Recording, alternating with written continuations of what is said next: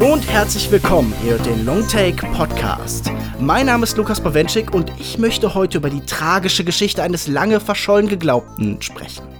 Nachher geht es dann auch um Garth Davis Oscar-Drama Line, doch zuerst herzlich willkommen zurück, Lukas Markert. Schön, dich endlich wieder im Podcast zu haben. Lass mich raten, du bist auch in den falschen Zug gestiegen und von Tasmanien adoptiert worden? Ja, erstmal hallo und ich freue mich endlich wieder da zu sein, war so eine lange Zeit und ja, ich bin in den falschen Zug gestiegen, erstmal einen Monat durch die Gegend gefahren, ich bin einfach eingeschlafen und war weg und dann wurde ich adoptiert, aber man hat mich einfach nicht lange ausgehalten und jetzt bin ich wieder zurück. Also bist wieder zur Adoption freigegeben und jetzt äh, bin wieder alleine ohne Eltern. Ja, gibt gibt Schlimmeres. Du scheinst ja überstanden zu haben das sollte dann eigentlich auch reichen an äh, tränenrührenden Wiederbegegnungen. Wir haben in dieser Woche leider keine iTunes-Rezension, deshalb kommen wir direkt zu unserer Besprechung von Lion. Hier ist der Trailer. Fangen wir damit an, woher du kommst. Kalkutta. Welches Viertel? Ich wurde adoptiert, ich bin nicht wirklich Inder. Gibst du mir das Ja. Die Erinnerung kommt zurück. Auf Pharaoh, unseren wunderbaren Jungen. Wir sind sehr stolz auf dich, mein Sohn. Mhm an ein Leben, das ich vergessen hatte. Alles okay? Ich hatte eine andere Familie. Eine Mutter. Einen Bruder. Ich sehe noch ihre Gesichter. Was ist passiert?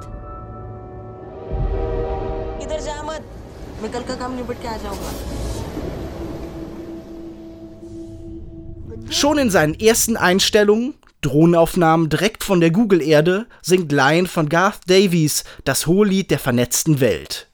Der Film orientiert sich an den Ereignissen des biografischen Romans The Long Way Home, in dem Saru Brierley seine Geschichte erzählt. Als Kind stieg er in den falschen Zug und wurde von seiner Familie getrennt. In Kalkutta lebt er auf der Straße. Später wurde er von einem tasmanischen Ehepaar adoptiert. Mehr als 20 Jahre später begab er sich mit der Hilfe von Google Earth auf die Suche nach seinen Wurzeln. Davis erzählt von der dahinschmelzenden Distanz zwischen den Menschen, vom globalen Dorf. Manchmal wirkt Line ein wenig wie ein Google-Werbespot. Multikulturell, inspirierend und durch und durch hoffnungsvoll. Lukas, wie hast du das empfunden? Ist Line ein anstrengendes Rührstück? Oder konnte er dein Herz erwärmen? Ja, das ist eine gar nicht so einfache Frage, denn irgendwo ist der Film doch schon so, so ein typisches Hollywood Gefühlskino und auch nicht frei von vielen Oscar-Bait-Momenten, die sehr auf die Tränendrüse drücken und auch immer wieder diese manipulativen Momente mit dem Score im Hintergrund. Aber am Ende war ich dann doch berührt, was gerade halt ähm, am ganz am Ende, wenn dann diese Wiederzusammenkunft stattfindet, hatte ich so ein bisschen Tränen in den Augen. Und da macht der Film dann zum einen natürlich was richtig, wenn er das schafft, aber zum anderen halt auch wieder so ein bisschen falsch, denn das haben wir ja schon oft im Podcast gehabt, diese leicht erkauften Emotionen. Und gerade dieser Mittelteil hat mich halt extrem abgestoßen von diesem Film und rausgebracht. Und deswegen bin ich so sehr zwiegespalten, weil ähm, wenn er mich dann irgendwie in der Mitte verliert und ich dann am Ende zwar doch wieder dabei bin, aber halt wirklich nur so, so sehr billig erkauft, dann äh, ist das jetzt nichts, was mich so richtig begeistern konnte. Ich tue mir mit diesem Film auch extrem schwer und ich würde nicht mal sagen, dass mir die erste Hälfte so sonderlich gefallen hat. Dieser Film hat natürlich ein relativ großes Problem. Seine Geschichte lässt sich so, wie ich schon gerade gezeigt habe, in ein, zwei Sätzen erzählen ich glaube, die meisten Menschen werden auch in diesen Film hineingehen mit dem Wissen, was in diesem Film passiert. Und wir sprechen oft darüber, das Wichtige am Film ist die Form, wie er diese Geschichte dann eben erzählt. Und ich konnte mit diesem Film einfach von vorne bis hinten nichts anfangen. Er liest sich im Endeffekt wie so eine Checkliste für alles, was ich am modernen Oscar-Prestige-Kino ärgerlich und störend finde. Über die Musik hast du schon gesprochen ich finde ganz faszinierend, man könnte ja tatsächlich in allen Momenten, in denen in diesem Film keine Musik ist, die Luft anhalten und, und es würde einem nichts Schlimmes passieren. Man würde dabei jetzt sicher nicht ersticken oder so.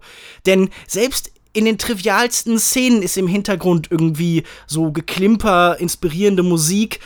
Ich fand diesen Film ganz fürchterlich anstrengend. Ein anderes Stilmittel, das er permanent benutzt, sind so Rückblenden. Also er schneidet immer wieder Zukunft und Vergangenheit gegeneinander und zwar so im Shot-Reverse-Shot, dass man permanent das Gefühl hat, es werden zwei Ebenen miteinander verbunden durch Blicke. Das kann sowohl verschiedene Kontinente sein, aber später sind das dann sogar auch verschiedene Zeitebenen oder sogar verschiedene Zustände der Existenz.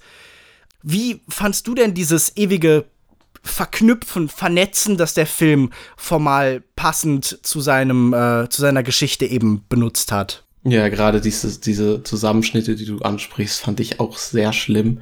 Und sie haben auch immer so künstlich gewirkt. Gerade äh, in der zweiten Hälfte, da gibt's einige solche Szenen, wo man, man blickt teilweise auch gar nicht mehr so richtig durch, was da zusammengeschnitten wird. Das sind so kurze Momente, die dann auch zeitlich total hin und her springen.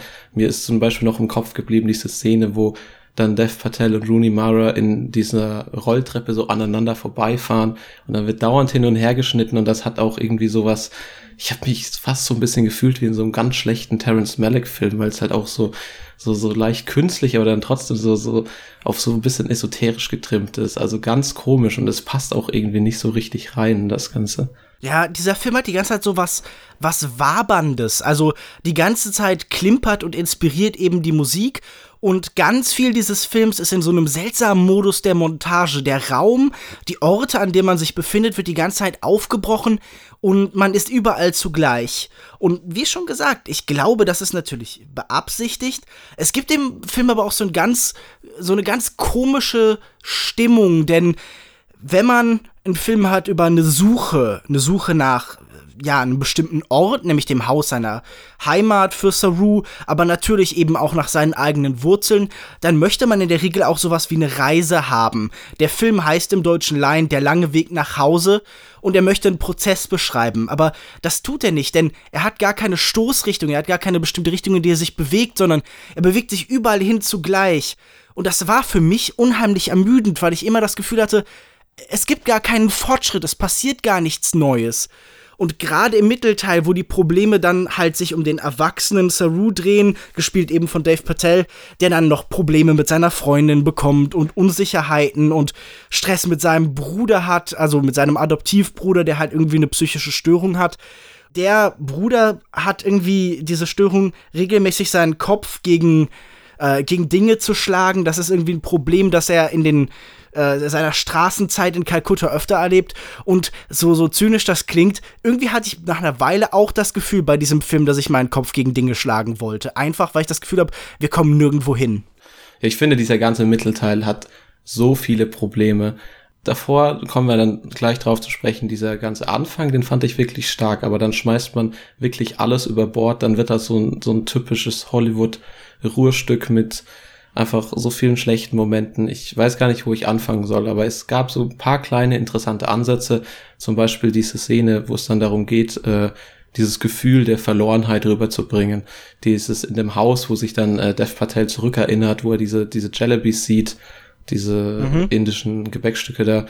Ich war mir auch erst nicht sicher, ob das vielleicht ein bisschen kitschig ist oder so, aber gerade im Rückblick war das doch einer der wenigen Lichtblicke in diesem ganzen Mittelteil. Und ansonsten, also ich weiß gar nicht, was ich dazu sagen soll. Da ist, wie du es angesprochen hast, da ist einfach kaum Fortschritt drin. Diese Liebesgeschichte nimmt viel zu viel Platz ein und, und ist auch einfach nicht ergiebig. Und wie du es gesagt hast, diese Personen, die ganzen Nebenfiguren, die haben keinen Raum. Ich fand es so schade. Der Stiefvater, von dem weiß man irgendwie gar nicht, der ist super eindimensional. Mhm der Adoptivbruder, man sieht ihn wirklich eigentlich nur, wenn er seinen Kopf gegen irgendwelche Gegenstände haut. Das, das hat irgendwie so ein bisschen so einen Schockeffekt, aber mehr ist da nicht. Es wird nicht auf dieses Problem eingegangen, obwohl man den ja von Anfang an irgendwie etabliert hat. Man hat ihn ja auch schon in der Kindheit gesehen, aber er ist auch irgendwann später einfach nur da. Und dann gibt's halt noch diese Monologe, wie Nicole Kidman im Bett liegt. Das sind dann so wirklich ganz typische Oscar-Bait-Momente, die wahrscheinlich so dann in so einem Showreel dauernd gezeigt werden. Und mehr hat dieser Mittelteil einfach nicht zu bieten und er zieht sich ewig. Ja, Also gerade diese Familiensituation, die du beschreibst, fand ich ganz furchtbar. Wie du schon sagst, die meisten Figuren tauchen immer nur so für ganz kurze Augenblicke ein, um genau ihre eigene Eigenschaft eben vorzutragen.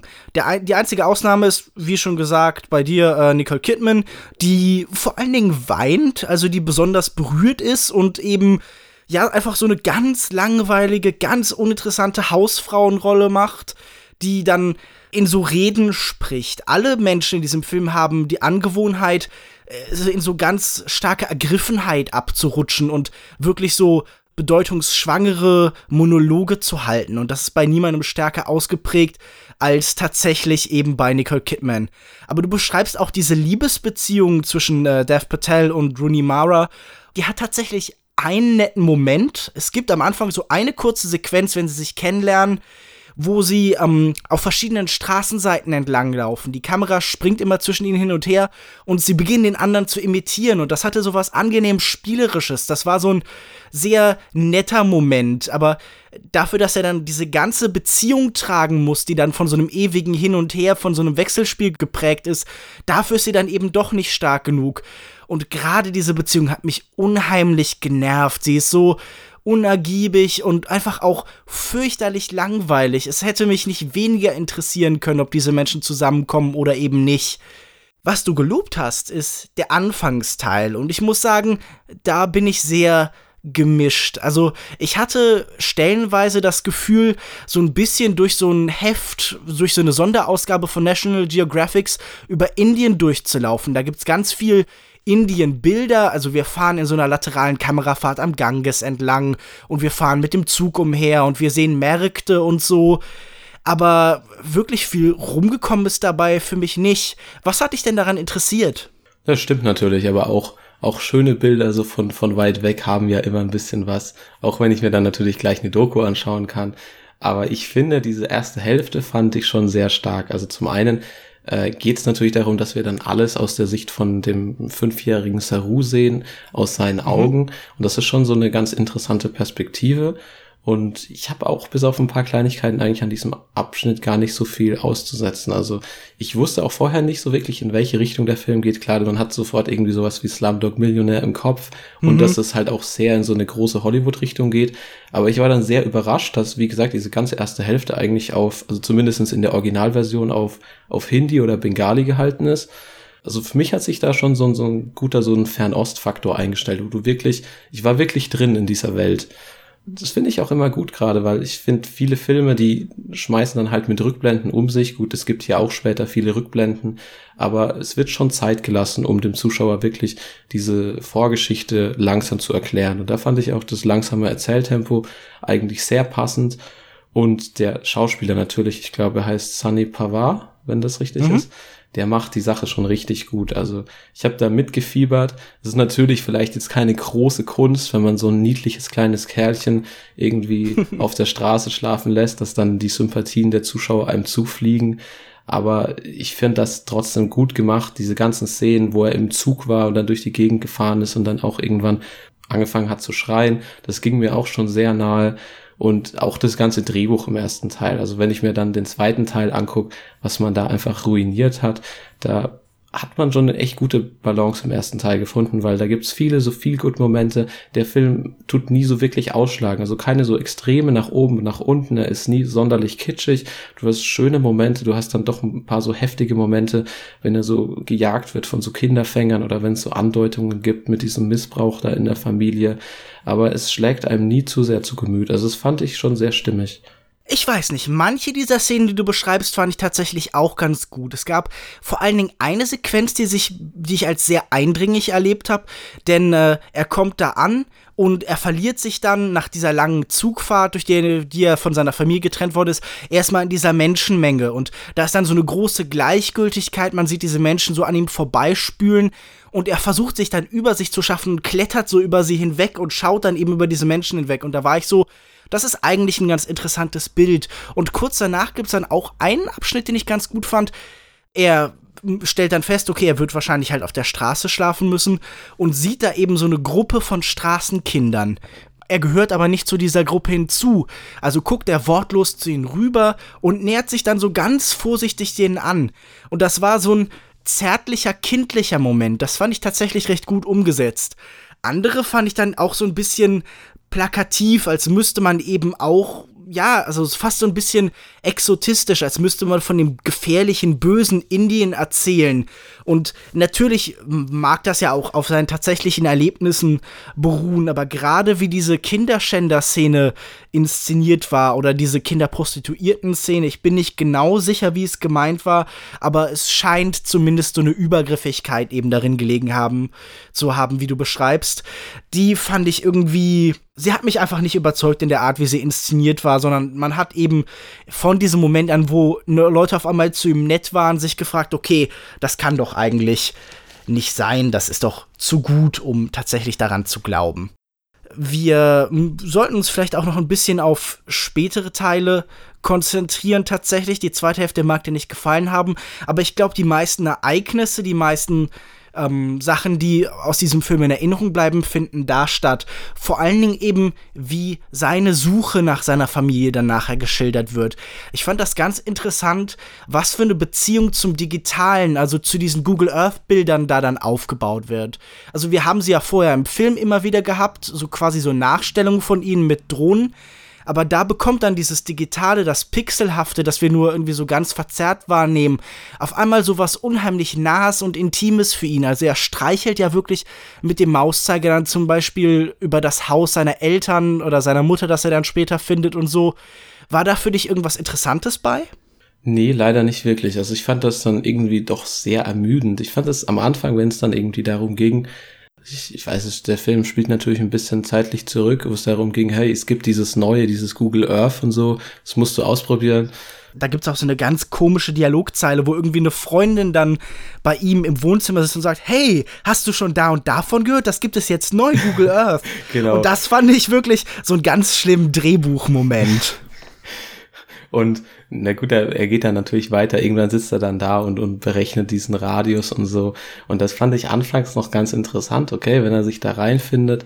Aber später, ich weiß halt nicht, so Google Earth oder Google Maps so als Erzählwerkzeug zu benutzen, finde ich ein bisschen fragwürdig. Und ich glaube, das hätte man einfach besser lösen können, weil gerade wenn er halt diese, diese Reise, die er da beschreibt, halt seine, seine Eltern zu finden, die findet halt vor allem digital statt und dann halt am PC.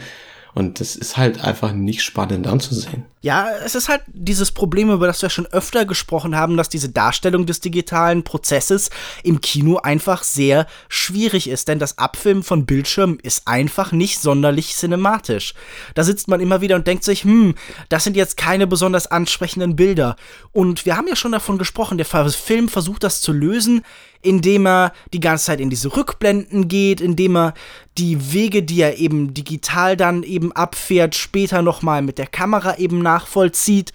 Ich muss aber sagen, das war alles nicht sonderlich gelungen. Also da kam für mich keine Spannung auf.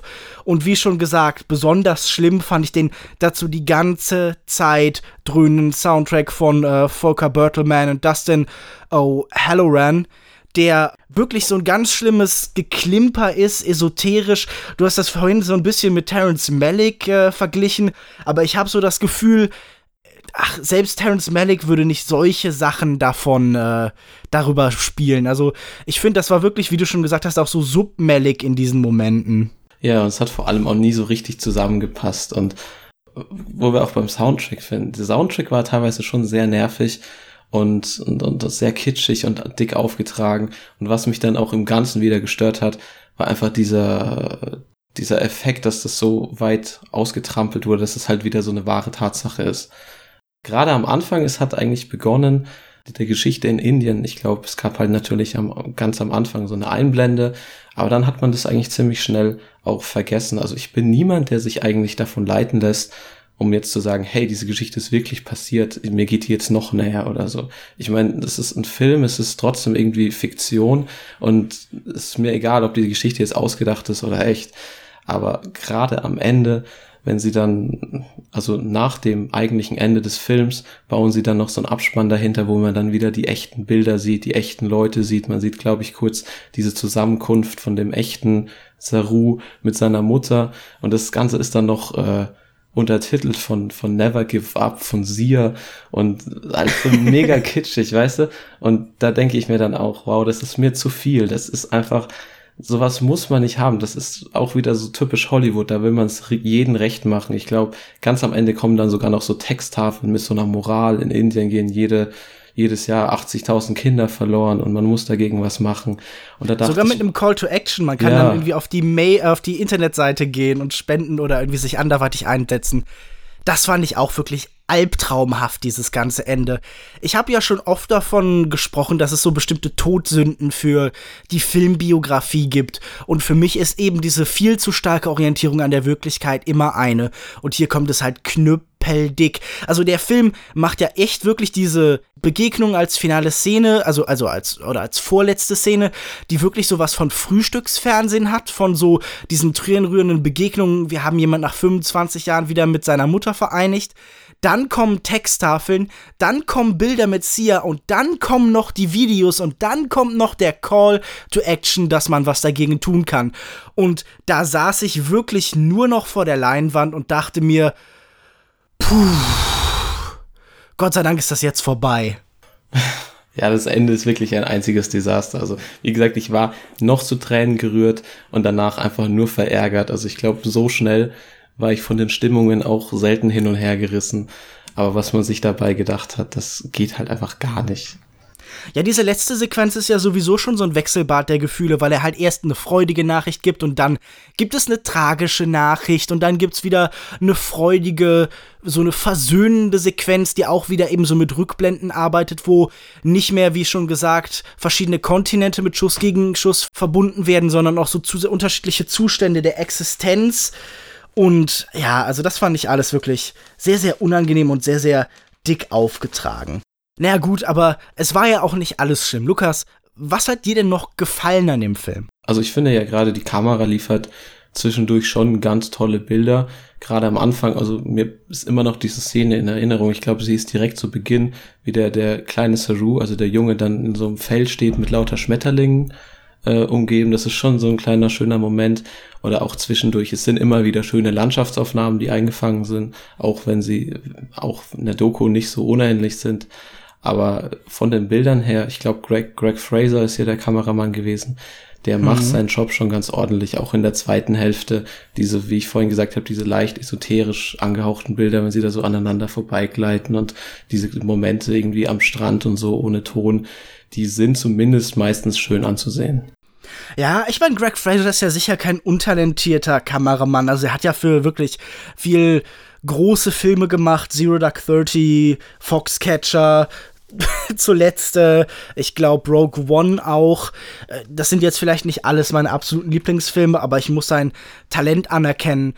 Aber ich weiß nicht. Ich habe das Gefühl, hier wurde wirklich auch so eine bestimmte Ästhetik, die man schon einfach sehr gut kennt, nacherzählt. Also dieses Indien-Bild ist, wie schon gesagt, so sehr National Geographics mäßig. Ich habe das Gefühl, da ist jetzt kein wirklich neuer Blick auf diese exotischen Ortschaften gekommen und er arbeitet dann auch unheimlich viel mit so visuellen Standards, die wir heute haben. Also so bestimmte Reproduktionen, Bilder mit sehr viel Tiefenschärfe, die halt so die Unfassbarkeit eines Ortes betonen und diese Einstellung, die Davis da wählt, die du gerade gelobt hast, die fand ich stellenweise auch sehr schlimm. Also ich muss ja sowieso sagen, Schmetterlinge in Filmen sind immer schwierig. Und dann Schmetterlinge um Figuren herum, die eben gerade einen Prozess durchmachen, die sich auch verändern, die also neben dem entpuppten, veränderten Wesen stehen und merken, okay, ich werde in Zukunft auch ein anderer sein.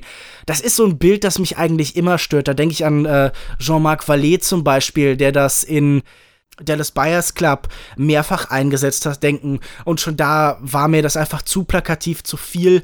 Aber ich muss sagen, ja, das hat was Ansprechendes. Ist vielleicht so ein bisschen so eine Werbeästhetik, die der hier benutzt, der Film. Das habe ich ja schon am Anfang so ein bisschen angesprochen. Ich musste denken an diesen, ich weiß nicht, ob du ihn gesehen hast, aber es gab im Kino oder auch, glaube ich, im Fernsehen längere Zeit so einen Google-Werbespot, wo gezeigt wurde, wie man mit verschiedenen Google-Funktionen helfen kann bei einer Flutkatastrophe oder wie bei Flutkatastrophen damit geholfen worden ist. Und da war ich so ein bisschen, hm, als ich das hier in diesem Film so empfunden habe, weil ich dachte, dieser Film ist ja auch ein bisschen Werbefilm für Google. Oder hast du das anders empfunden? Nein, auf jeden Fall. Ich hatte das sogar, äh, bevor ich den Film gesehen hatte, noch stärker empfunden. Denn ich glaube, auf dem Kinoplakat ist so eine, so eine Suchleiste ganz groß eingeblendet. Und äh, ich glaube, auch im Trailer wird sehr viel damit geworben, dass er dann eben übers Internet und, und Google Maps halt seine, seine Familie sucht. Und das fand ich vorher schon ein bisschen fragwürdig, dass das halt dann irgendwie so, ja, so sehr in die Richtung geht was du eben gerade auch angesprochen hast vorher, dass der Film nicht viel Neues bietet, ist mir auch sehr stark aufgefallen. Also bei dem Film fehlt einfach auch so ein bisschen dieser Aha-Effekt oder ich bekomme hier irgendwas Neues zu sehen. Denn ich glaube, diese Geschichte, so tragisch oder toll sie auch ist, wenn eben jetzt ein Junge 25 Jahre von seinen Eltern getrennt ist über zwei Kontinente, es ist jetzt vielleicht nichts, wovon man noch nie gehört hat. Und ich glaube, diese Geschichte ging auch vorher schon um die Welt. Und irgendwie kommt es einem halt doch bekannt vor, wenn man diesen Film anschaut. Also das war alles so, ja, okay, es ist interessant, aber es ist nichts, wovon ich noch nicht gehört habe und es ist nichts wirklich Neues. Und dieser Film probiert halt auch irgendwie nirgends anzuecken. Also er will es irgendwie allen Leuten recht machen das mit dem Nicht-Anecken scheint ja eigentlich auch ganz gut funktioniert zu haben. Er ist zumindest schon mal für sechs Oscars nominiert und hat, glaube ich, zum Beispiel auch Preise wie den BAFTA gewonnen äh, für Dave Patel, aber er ist als bester Film nominiert. Dave Patel ist nominiert, Nicole Kidman ist nominiert, das Sc Adapted Screenplay von Luke Davis ist nominiert, die Kamera und äh, tatsächlich leider auch der Soundtrack, auf den wir schon ein bisschen eingeprügelt haben. Würdest du dem Film denn irgendwelche dieser Preise tatsächlich gönnen? Also so richtig gönnen würde ich dem Film, glaube ich, keinen der Preise. Es ist, es ist einfach nichts. Es ist für mich, es ist auch nicht Oscar-Bait genug. Er hat viele so Momente, zum Beispiel Nicole Kidman würde ich den Sieg jetzt einfach nicht gönnen, weil sie halt wirklich nur so Oscar-Bait-Material raushaut. Dev Patel ist ganz ordentlich hier. Ich finde, ich finde auch, er bringt diese innere Zerrissenheit, dass er noch so an seinen, seinen Erinnerungen hängt und wissen will, was mit seiner Familie von früher ist. Das bringt er ganz gut rüber. Aber das ist alles nicht so wirklich Großartiges. Und der Rest, ich weiß es nicht. Ich, mich wundert dass er so oft nominiert ist, weil ich glaube, äh, einspieltechnisch hat er nicht so viel gebracht in den USA. Aber mhm. anscheinend geht ja da doch was, weil er ja, ich glaube, auch von den, von den Weinsteins äh, mit äh, veröffentlicht wurde. Aber insgesamt ist der Film, das ist einfach zu, zu belanglos. Weißt du, das ist nichts, was lange hängen bleibt, nichts, was wirklich groß verdient. Kameratechnisch ist es in Ordnung, aber ich glaube, in jeder Kategorie ist da dieses Jahr einfach Besseres geboten. Ich muss ja sagen, ich bin allgemein kein Fan von nahezu allen der in diesem Jahr nominierten Oscar-Filme. Aber ich würde sagen, das, was du gesagt hast, klang ja schon ein ganz klein bisschen nach einem Fazit. Möchtest du nicht schon zu einem Fazit zu Lion kommen? Ja, also Lion war ein Film, der mir sehr ja, mittelmäßig gefallen hat. Es hat sich sehr für mich aufgeteilt in zwei Hälften. Ich fand den Beginn des Films, die erste Hälfte, doch relativ stark dieser ganze Abschnitt in Indien. Ich fand den Schauspieler des kleinen Cerus toll. Er hat wirklich, was er auch an, an Emotionen und Mimik und so mit kleinen Blicken auf die Leinwand gebracht hat, war klasse. Ich habe da mitgefiebert, war total dabei, bin in diese Welt eingetaucht. Leider hat mich dann dieser Mittelteil beziehungsweise die zweite Hälfte total abgestoßen. Da passiert einfach nichts. Man hat keinen Fortschritt. Es ist langweilig, belanglos. Die Darsteller sind einfach eindimensional mit den Figuren. Es wird kein Raum gelassen obwohl halt eigentlich so tolle Darsteller wie Rooney Mara und so dabei sind. Aber es geht einfach nichts und da war ich komplett raus aus dem Film. Viel hat dann eben dieses emotionale Ende auch nicht mehr geholfen, obwohl ich dann berührt war. Und insgesamt ist es halt kein Film, den ich unbedingt empfehlen würde. Es ist so ein typischer Oscar Hollywood Rührfilm mit einigen dick auf die Tränendrüse Drückmomenten. Viel ist da nicht, was hängen bleibt ich finde, man kann sich den vielleicht mal anschauen, so wenn man mitreden will, was alles nominiert ist bei den Oscars, aber auf keinen Fall muss. Und wenn ich Sterne vergeben müsste, würde ich vielleicht 2,555 vergeben. Ja, ich muss sagen, das finde ich noch relativ gnädig. Ich konnte mit diesem Film überhaupt nichts anfangen. Er ist, wie schon gesagt, so eine Aneinanderreihung von Stilmitteln und Ideen, die ich am modernen Hollywood-Kino wirklich nicht leiden kann. Er hat mich die meiste Zeit vor allen Dingen gelangweilt, keine emotionale Verbindung hat mich erreicht. Es gab einzelne Momente, wo ich gedacht habe, ja, das ist handwerklich alles solide gemacht, aber Handwerk allein führt eben, wie dieser Film ganz, ganz deutlich zeigt, eben noch nicht zu Kunst. Und ja, es ist halt ein sehr trivialer Film. Es ist ein Film, der perfekt eben in so unser aktuelles Arthouse Kino-Klima passt.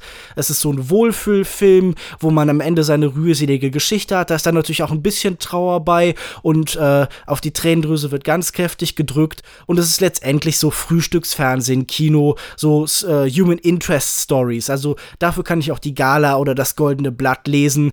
Vielleicht mit ein paar Bildern von National Geographic so ausgeschnitten zwischen die Königsbilder und keine Ahnung, die dramatischen Liebesgeschichten von irgendwelchen C-Promis dazwischen geklebt und schon habe ich Laien. Ich konnte mit diesem Film wirklich überhaupt nichts anfangen und würde jedem davon abraten. Solltet ihr das genauso sehen wie wir oder komplett anders, dann dürft ihr das gerne in die Kommentare schreiben bei uns unter longtake.de. Ihr könnt uns das auf facebook.de schreiben unter facebook.de slash longtakepodcast. Man erreicht uns auf Twitter unter longtake.de. Und äh, außerdem kann man uns auf iTunes eine Rezension geben. Das hilft uns dabei, besser sichtbar zu werden. Dafür wären wir sehr dankbar. Lukas, wo findet man dich im Internet? Man findet mich auf Twitter unter @cinedrifter, wo ich in letzter Zeit leider wie insgesamt auch gar nicht aktiv war. Ändert sich hoffentlich demnächst wieder ein bisschen. Und ansonsten, wenn es irgendwas Neues gibt, natürlich auch auf unserer Website longtake.de.